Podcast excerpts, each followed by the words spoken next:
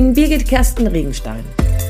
Als Trainerin und Coach liebe ich es, die innere Unabhängigkeit anderer zu stärken und zu begleiten.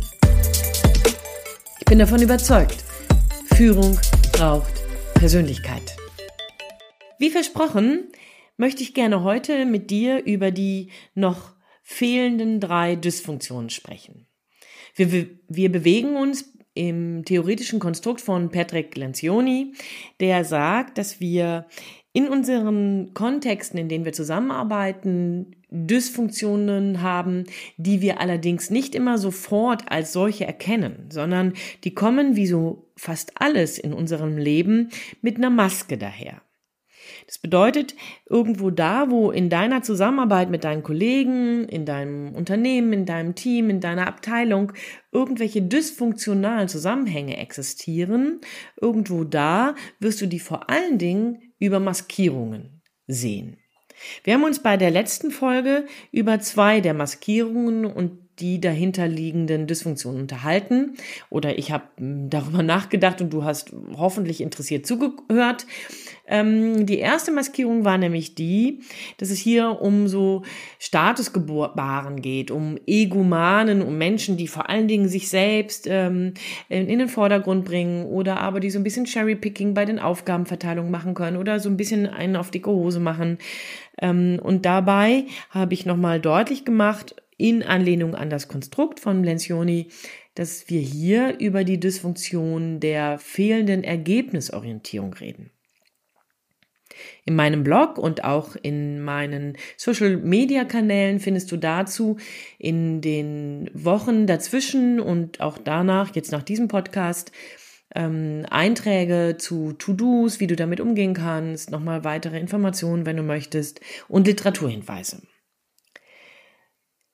Das, die zweite Dysfunktion, über die wir bei der, im letzten Podcast nachgedacht haben, das ist eine, die kommt so ein bisschen spannend daher, weil sie erst einmal in der Maskierung der niedrigen Standards unterwegs ist. Das heißt, man hat sich auf irgendetwas vereinbart, man hat miteinander ein bestimmtes Niveau an Serviceorientierung, ein bestimmtes Niveau an Kundenbindung, an CRM-Maßnahmen oder aber vielleicht sogar auf ein bestimmtes Niveau an Zulieferqualitätsmaßgaben ähm, vereinbart. Und man merkt im weiteren Miteinander arbeiten, dass zum Beispiel ein Ingo Fischer sich nicht unbedingt daran hält. Über die Tatsache, dass hier natürlich auch die Ergebnisorientierung fehlt, geht es hier allerdings um weit mehr, nämlich um die Tatsache, dass der Ingo Fischer offensichtlich nicht regelmäßig mit seinem Gebaren in die Verantwortung gesetzt wird. Das heißt, die Dysfunktion, die dahinter sitzt, sitzt, ist die Frage nach dem, wie sehr wurde ihm deutlich die Verantwortung für dieses Thema übergeben, beziehungsweise wie sehr wird er in die Verantwortung seines Verhaltens gesetzt. Heute möchte ich gerne mit dir über die drei noch fehlenden Dysfunktionen nachdenken.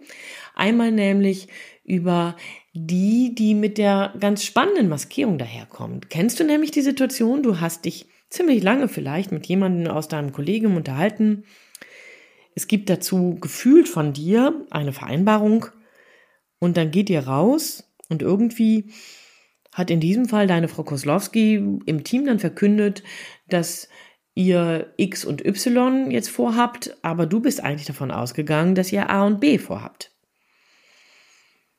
Interessanterweise passierte das eben nicht nur mit der Frau Koslowski, sondern es passiert ja auch im gesamten Team, wenn du dabei mit dem Herrn Fischer, der Frau Koslowski und dem Herrn Marquardt sitzt. Oder aber wenn du ähm, noch weiter mit den Stakeholdern aus deinen Projekten redest, beobachtest du das auch. Dass irgendwie ein scheinbar für dich klares ähm, Status, ein scheinbar für dich klarer Status quo nicht mit allen geteilt wird. Und dabei entsteht sowas wie so eine Mehrdeutigkeit. Jeder macht irgendwie das, was sie oder er jetzt gerade daraus am besten ableitet. Die Mehrdeutigkeit ist eine Maskierung. Ja, sie hat auf der einen Seite natürlich was damit zu tun, dass jeder und jede aus deinem Team in deiner Abteilung gelernt hat, möglichst lange die Füße stillzuhalten und sich dann irgendwie mit dem leichtesten auseinanderzusetzen, mit dem wenigen, mit dem am wenigsten herausforderndsten. Das ist auf jeden Fall, du merkst es vielleicht, durchaus eine ganz große Reminiszenz auch an die niedrigen Standards, dass die ja auch eine Maskierung sind. Die Mehrdeutigkeit bei solchen Auslegungen von Entscheidungen und Vereinbarungen sind dann möglich, wenn kein wirkliches Commitment von den einzelnen Mitarbeitenden eingefordert wird. Ja, das hört sich irgendwie schlüssig an, ne? Und irgendwie auch leicht und selbstverständlich. Aber wie machst du das denn? Wie kann man wohl ein Commitment von seinen Mitarbeitenden einfordern? Wie kann man dafür Sorge tragen, dass das Commitment, was meine Kollegen, meine Mitarbeitenden, meine äh, Projektmitarbeiter jetzt hier zu geben haben, ähm, dann wirklich auch tragfähig ist? Und hier möchte ich gerne dir einen Tipp geben, einen ersten Tipp, den du dann in meinen Blogs und auch in meinen To-Dos, wie gesagt, in Social Medias nachlesen kannst oder auf meiner Homepage findest. Mm, ein To-Do wäre an dieser Stelle, sorg dafür, dass am Ende jedes Meetings abschließend eine Zusammenfassung und eine klare Aufgabenverteilung mit Namen Usus wird. Das ist überhaupt gar kein großer Akt und es wirkt auch nicht befremdlich, wenn du nach einer Stunde Sitzung mit dem Ingo Marquardt und der Maria Koslowski hm, anschließend sagst, okay, Maria, ähm, deine Aufgabe, wenn ich das richtig verstanden habe, wird jetzt die und die sein. Ist das richtig? Ja, genau. Bis wann machst du es fertig? Bis dann und dann. Okay, super. Und mit dem Ingo, Ingo, und in Anlehnung daran hast du dich bereit erklärt, der Maria zuzuarbeiten. Wie wollt ihr eure Zusammenarbeit koordinieren? Habt ihr das geklärt? Mhm, ja, klar. Oh, oh, oh, was blinkt denn da so um die Ecke, wenn man sich das anhört? Naja, da blinkt so ein bisschen das Smart um die Ecke. Aber auch, wer mit mir schon mal trainiert hat und wer mein Coaching kennt, weiß, dass ich die Technik des aktiven Zuhörens eine, für eine der wesentlichsten Instrumente halte, wenn man Gespräche vernünftig führen möchte. Und auch das gehört da rein, nämlich zusammenfassen und nachfragen und dabei den anderen immer wieder eigene Antworten geben lassen. Also ein, eine Idee, ein To-Do, ein Tipp, wie du Commitment einfordern kannst. Die weitere Maskierung, die vierte in der gesamten Reihe, die ist sehr, sehr speziell. Denn ihr müsst euch das vorstellen, Lencioni hat das in so einer Pyramide aufgebaut und genauso ist das jetzt zu verstehen. Also ihr müsst euch vorstellen, vorne auf, oben auf der Spitze ist dann die fehlende Ergebnisorientierung als Dysfunktion. Darunter, bisschen breiter aufgestellt, ist ähm, die fehlende Verantwortungsübergabe und Übernahme als Fehlfunktion, als Dysfunktion und darunter jetzt das fehlende Commitment, was ich euch eben beschrieben habe. Und jetzt nochmal breiter geht es um Folgendes. Ich weiß nicht, wenn du dir dein Team anschaust, und du dann mal so nach der Qualität der Zusammenarbeit fragst. Ich weiß nicht, was so deine Kollegen dir dann sagen. Ich hatte jetzt vor kurzem ein Führungskräfteseminar und da haben mir so zwei Führungskräfte ihr Leid geklagt. Die meinten nämlich, dass sie jetzt vor kurzem Opfer, so haben sie das formuliert, Opfer einer Mitarbeiterbefragung wurden. Denn die Mitarbeiter wurden auch zu dem Führungsgebaren, zu dem Führungsverhalten ihrer Vorgesetzten gefragt. Und obwohl im Team nie was dazu gesagt wurde, wie man sich irgendwie zur Führungskraft stellt, obwohl sich auch nie jemand beklagt hat und obwohl sogar die Teamleitung an dieser Stelle proaktiv an manch, manchmal sogar nachgefragt haben, hey, wie geht's dir mit mir? Hm, hm, gibt es irgendwas? Gab es nichts. Aber in der Mitarbeiterbefragung haben wohl alle vom Leder gezogen. Und die beiden, die sich dann bei mir so ein bisschen aussprachen und irgendwie sich danach erkundigten, wie sie damit umgehen könnten, haben hinterrücks quer durchs Auge anonymisiert gesagt bekommen, dass ihre Führungskompetenzen außerordentlich fragwürdig sind. Ja, abgesehen davon, dass das ziemlich ätzend ist für die Führungskräfte, davon abgesehen, dass dieses Instrument an dieser Stelle meines Erachtens nach auf jeden Fall sehr fragwürdig eingesetzt wurde, muss man davon ausgehen, dass wir hier mit einer Maskierung zu tun haben. Wenn nämlich alle lächeln und hinterrücks die Faust in der Tasche haben, wenn alle lächeln und in der virtuellen oder aber in der analogen Kaffeeküche miteinander über den Vorgesetzten lästern, dann haben wir es hier mit einer sogenannten künstlichen Harmonie zu tun. Ich bin mal vor Jahren als Supervisorin zu einer ähm, zu einem Team gekommen, bei dem hatte mir die Teamleitung erzählt oder die, also das war eine Kindertagesstättenleitung, die mich angefragt hatte und die fragte, hatte gesagt, dass es wohl bei denen nicht so gut klappen würde. Dann bin ich mit den Teams, mit dem Team ins Gespräch gekommen. Wir sind knapp 20 Leute gewesen. Und die ähm, haben dann alle so gesagt, ja, wir verstehen uns gut, uns geht's gut, wir sind wie in der Familie, wir arbeiten schon so lange zusammen, wir können uns gut einsortieren und sowas alles.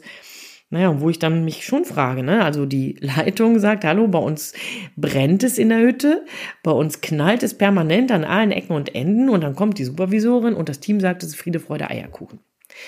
Bei solchen Sachen denke ich immer, holla die Waldfee, da muss ich mal genauer hingucken. Denn, mal ganz ehrlich, jeder von uns hat Familie. Und sei es die eigene Herkunftsfamilie oder aber Geschwister oder aber Tanten und Onkels, Cousinen, hast du nicht gesehen. Und jetzt mal ganz ehrlich, verstehst du dich in deiner Familie immer ohne Probleme? Ich will dir jetzt nicht absprechen, dass du dich wohlfühlst mit deiner Familie, unbedingt. Aber auch in der Familie knallt es eben ab und an. Auch in der Familie muss man sich auseinandersetzen. Auch in der Familie gibt es Konfliktmuster, die wir gelernt haben und die wir manchmal sinnvoll, kooperativ und konstruktiv, aber manchmal auch wenig sinnvoll, sehr destruktiv und wenig kooperativ einsetzen. Und hier ist die Maskierung künstlicher Harmonie ein ganz, ganz dramatisches, ja, ich finde schon fast ein ganz dramatische ein ganz dramatisches Hinters Licht führen. Konflikte nicht anzusprechen, das ist nämlich die Dysfunktion dahinter, Angst vor Konflikten zu haben, versäumt zu haben, dass eine diskursive Auseinandersetzung zu bestimmten Themen unwahrscheinlich hilfreich sein kann, um kreativ zu sein, um miteinander weiterzudenken, um den Horizont aufzureißen oder aber auch manchmal Dinge einfach gegen den Strich zu denken, Dafür braucht es Konflikte, dafür braucht es eine andere Meinung, dafür braucht es einen anderen Pol. Denn sonst, meine Güte, wenn ich mich immer nur mit den Leuten auseinandersetze, die Ja und Abend zu meiner Meinung sagen, dann bleibe ich eben auch die, die ich vor 37 Jahren war. Na super. Das will ich auf keinen Fall. Ich weiß nicht, wie es dir geht. Aber vielleicht denkst du ja auch so, dass du dich lieber veränderst, als stillzustehen. Dafür braucht es aber Reibung. Doof und anstrengend und herausfordernd und provozierend, ja. Aber noch döver ist es, künstliche Harmonie zu haben. Friede, Freude, Eierkuchen haben, sämtliches Problem immer wegzulächeln, irgendwie nicht an den eigentlichen Ärger heranzukommen. Naja, und was du dagegen tun kannst, wenn du in Führung bist, wenn du mit deinem Team, mit deinem, äh, mit deiner Abteilung oder aber mit deinem Unternehmen umgehst, dann macht es Sinn, Konflikte zu bewillkommen, sich proaktiv, ganz bewusst auch in die Kritik setzen zu lassen. Jedes Mal, wenn dir jemand dann etwas sagt, nicht in die Defensive zu gehen, sondern es zu verstärken und dann bitte nicht rhetorisch, oh Dankeschön für diesen Impuls zu sagen. Nein. Aber zu sagen, hey, das habe ich bisher noch nicht gewusst. Oder aber, das ist eine, eine Beobachtung. Ich muss ganz ehrlich sagen, leicht fällt mir gerade nicht, aber ich muss mich damit auseinandersetzen. Also bitte nicht so ein fadenscheiniges Danke, dann bist du nämlich irgendwie mit einem Fuß immer noch in der künstlichen Harmonie, sondern ein ernstzunehmendes Annehmen, ein ernstzunehmendes darauf eingehen, ein ernstzunehmendes daran langdenken. Denn nur wenn du vorlebst, dass Umdenken, sich verändern, reflektieren nicht wehtut, nur wenn du vorlebst, dass Reibung, Konflikt mit dir nicht dramatisch ist, sondern eher konstruktiv und spielerisch sein kann, dann kannst du Kultur verändern. Dann kannst du mit deinem Team kreative Diskussionen führen, kontroverse Meinungsauseinandersetzungen haben und trotzdem wohlwollend miteinander umgehen. Denn, das ist das zweite und der zweite Tipp, Kritik, Konflikt immer mit Wertschätzung zu unterlegen, das ist so ein, ja, natürlich wird ja jetzt keiner, der hier zuhört, Nein sagen. Aber wie machst du das denn? Wie machst du denn das möglich, dass du, obwohl du jemanden kritisierst, es wohlwollend sagen kannst? Dazu gibt es verschiedene Tools. Das eine oder andere findest du in den anderen Podcasts von mir. Wenn du magst, kannst du gerne dich einmal bei mir zum Impulscoaching melden. Das ist eine halbe Stunde und wir können über dieses Tool reden. Das nennt man nämlich einfach nur Feedback geben. Und zwar konstruktiv. Nicht im Sinne von, jetzt muss ich dir meine Meinung mal geben und dann musst du irgendwie leben, sondern Feedback geben in dem Sinne, den anderen in die Eigenverantwortung zu bringen, eigenverantwortlich Entscheidungen treffen zu können und das wohlwollend und wertschätzend. Naja, und das nächste To-Do wäre an dieser Stelle vielleicht auch, um das jetzt mal eben so ein bisschen zu Ende zu denken mit dir, wie gehst du denn selber mit Konflikten um? Ich bin im Moment gerade mit ähm, verschiedenen Leuten im Gespräch und da merke ich, dass die gerne hätten, dass sie ihre Konfliktkultur verändern, also konstruktiver werden, offener werden, aber dass das sogar in den oberen Reihen überhaupt gar nicht umgesetzt wird. Das heißt also, da gibt es durchaus manchmal Situationen, in denen der Vorgesetzte das gerne hätte, aber es selber gar nicht kann. Meine Frage also an dich ist an dieser Stelle, wie gehst du selber mit Konflikten um? Wie ist dein Konfliktverhalten? Kannst du das überhaupt aushalten, wenn jemand nicht so denkt wie du?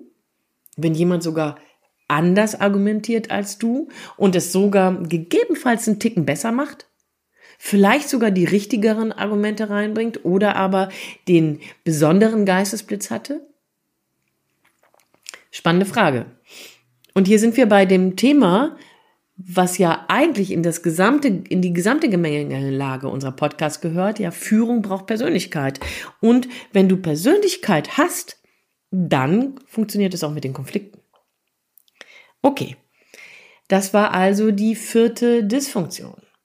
Die vierte Dysfunktion und ihre Maskierung mit ein, zwei, drei Ideen, wie du selbst an dieser Dysfunktion für dich, aber auch für dein Team arbeiten kannst.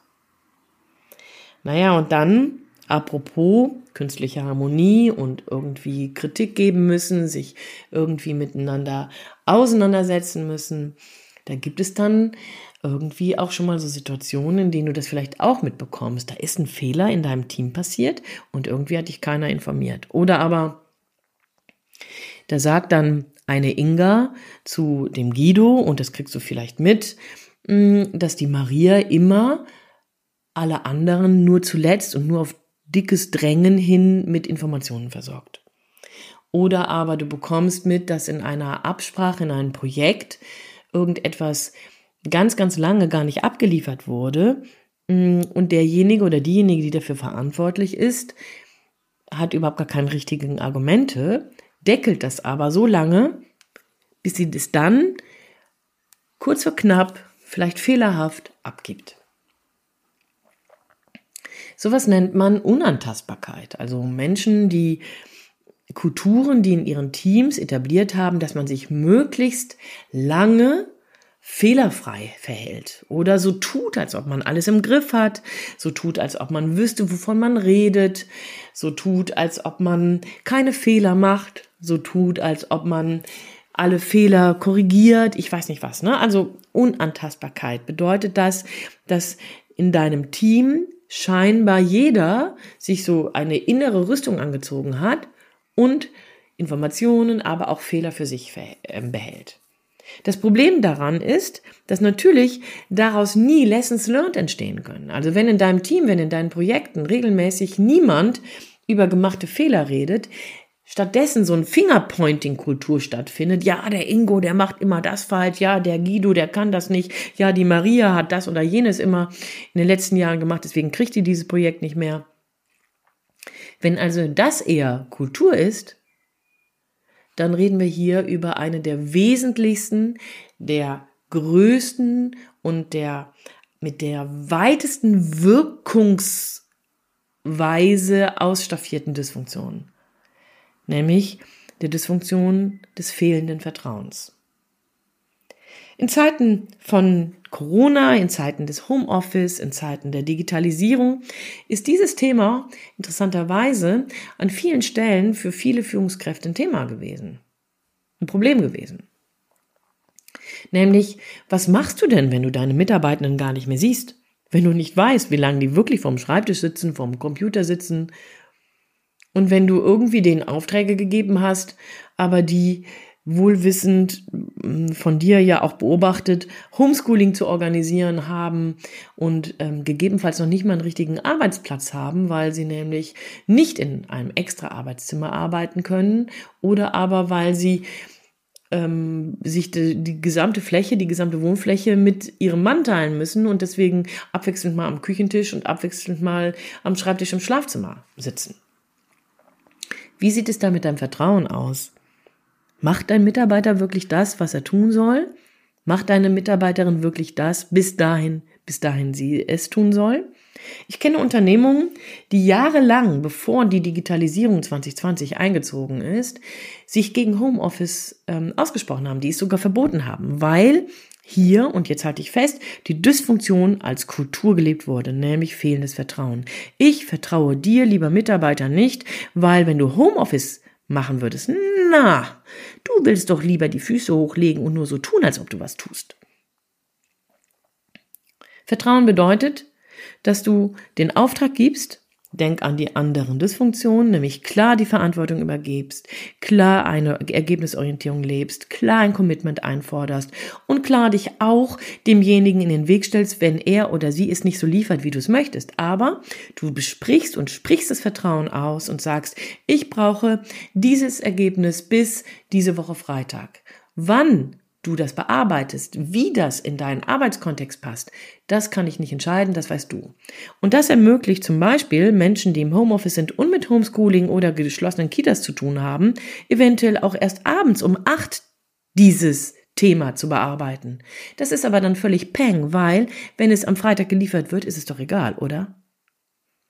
Du merkst, dass in dieser ganzen Pyramidenform von oben nach unten kaskadiert, Vertrauen die wesentlichste funktionale Kompetenz wäre und eben das dramatischste Phänomen ist, wenn es fehlt, wenn es dysfunktional ist. Wie machst du das mit dem Vertrauen? Ja, jetzt gibt es Leute, und das erlebe ich auch, immer wieder Menschen, die in der Führung sind und die das irgendwie gar nicht können. Die haben schon ein Thema mit Delegieren, vielleicht gehörst du auch dazu. Die haben schon ein Thema damit, dass sie am liebsten alles in der Kontrolle halten möchten. Ja, hier reden wir vielleicht auch über ein Syndrom. Hier reden wir aber vielleicht auch über gelernte Sachen. Also, das heißt, spannend wäre, einfach nochmal neu zu gucken, mit welchen Tools kannst du einen Zeitrahmen definieren, in dem du deinen Mitarbeitenden ganz klar sagst, das muss in dieser Zeit passiert sein. Und dein Mitarbeiter signalisiert dir, denk an das Commitment, ja, okay, in diesem Zeitfenster kann ich das. Oder aber du, in diesem Zeitfenster geht es nicht. Hier auch an dich, lieber Zuhörer, liebe Zuhörerin, wenn du Mitarbeitende bist, dann ist es an dir, den, das Zeitfenster zu labeln, genauer zu sagen, kannst du das überhaupt? Zu dieser Zeit, in diesem Tempo, mit diesem Workload, der noch so auf deinem Schreibtisch ist, abliefern oder nicht? Das gilt auch für dich, liebe Sandwich-Führung. Ja, wenn du zwischen den Stühlen stehst. Jeder, der dir einen Auftrag an den Tisch legt und jeder, der von dir nicht sofort eine Bremse oder eine Aussage dazu bekommt, denkt, dass es bei dir in guten und deswegen auch in schnellen Händen ist. Also das mit dem Vertrauen ist offensichtlich nicht nur eine Einbahnstraße, es ist immer ja in zwei Direktionen, immer in zwei Richtungen. Ich frage dich an dieser Stelle deswegen gerne nochmal, wie hältst du es mit dem Vertrauen?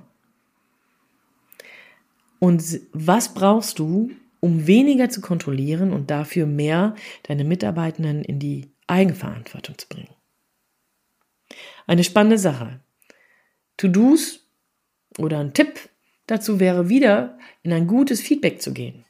Eine klare, smarte Aufgabenansprache zu machen eine Vereinbarung miteinander zu treffen. Ein weiterer Tipp wäre, wenn du merkst, dass du da an deine Grenzen kommst und irgendwie indifferent bleibst, lass mal die Weichmacher weg. Sprich mal deine Forderungen aus. Und dann lass mal deinen Mitarbeiter oder deinen Kollegen oder deinen Stakeholder kommen und miteinander ins Gespräch gehen. So wächst Vertrauen. Vertrauen wächst da und jetzt können wir die Stufen einfach wieder hochgehen. Vertrauen wächst da, wo du bereit bist, für das, was dir gerade nicht schmeckt, einzustehen und gegebenenfalls in die Reibung zu gehen. Vertrauen wächst da, wo du wertschätzend das bewertest und das beobachtest, was du siehst und es dann auch zurückgibst als Feedback. Und Vertrauen entsteht da, wo du bereit bist, selber ein Commitment zu geben zu den Vereinbarungen, die ihr miteinander getroffen habt und dich auf das Commitment deines Gegenübers einzulassen.